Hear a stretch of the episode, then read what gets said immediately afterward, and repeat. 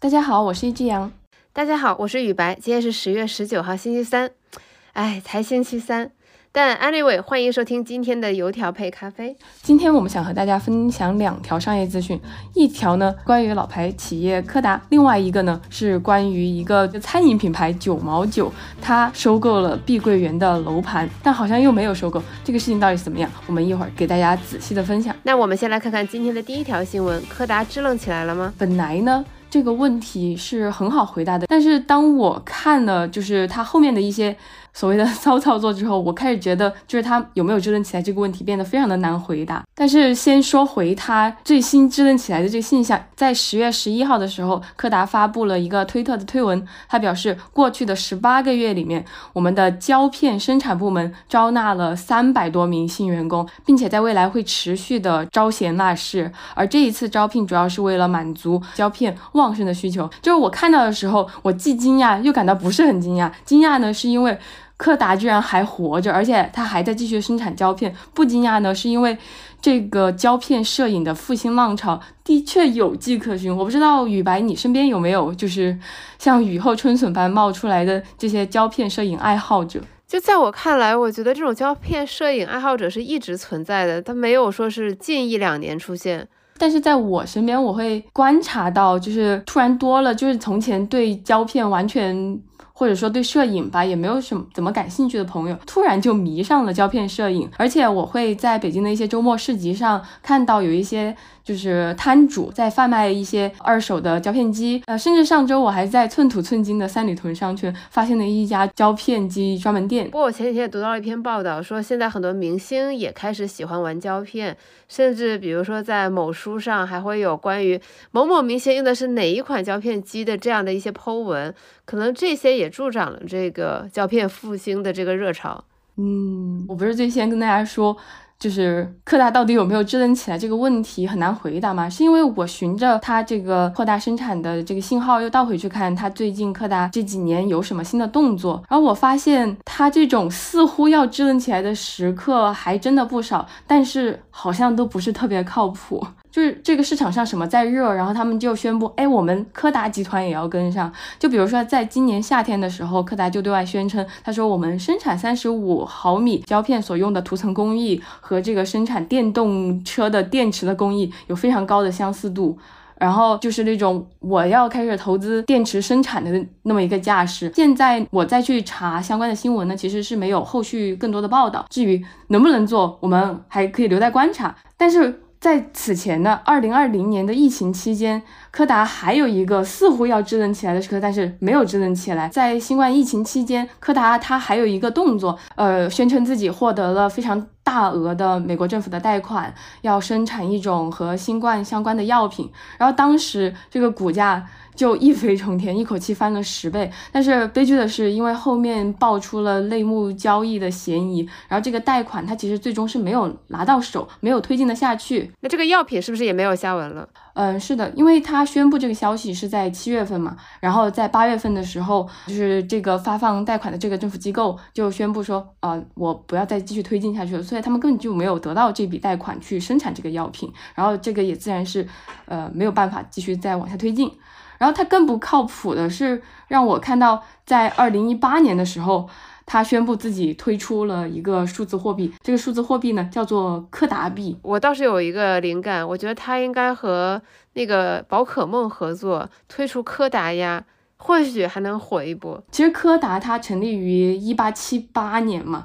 是一个名副其实的百年老企业了。看着它如此急切的想寻求第二条发展曲线，一方面是觉得有一点凄凉，但另一方面，我对它其实还是蛮有呃信心的。首先，它的这个名字依然的值钱嘛，它也有很积极的在跟一些快时尚品牌出一些联名系列，然后和精酿啤酒出一些可以冲印照片的啤酒，就是。他们一直没有放弃，就是在品牌方面做一些建设嘛。不得不说，我挺想买一下这个精酿啤酒的。我想知道怎么样的啤酒可以冲印照片。听你这么介绍下来，我有点困惑，它这个到底是支棱呢，还是只是说回光返照，或者叫垂死挣扎？这个我心里是有疑问的。所以我才在最开始说这个问题不太好回答嘛。这个公司虽然说是一个百年老企，但是各种行为都表现出它其实对它未来发展的方向其实并没有一个非常明确、特别靠谱的一个计划。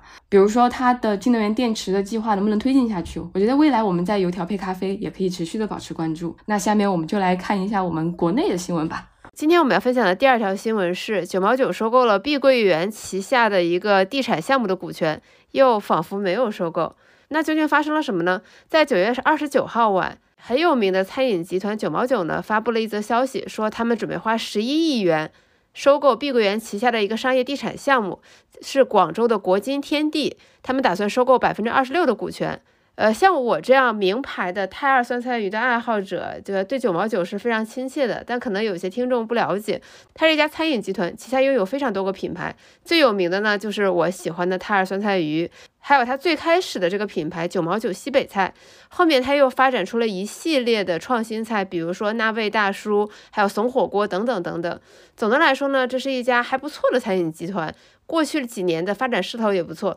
去年的总营收是四十一点七九亿元，净利润为三点四亿元。不过值得一提的是，其实今年以来，九毛九旗下的这些餐厅的营收赚钱速度都是有在放缓的。所以说，这个集团它其实还是有着一些它在经营上的问题的。对于这次收购九毛九的理由是，他们打算把总部迁入这个国金天地。他们是这样说的：他们觉得自己作为一个国内领先又很时尚的餐饮运营集团，它应该保持自己的这个声誉。那这个消息一出，就引起了九毛九投资者的强烈不满。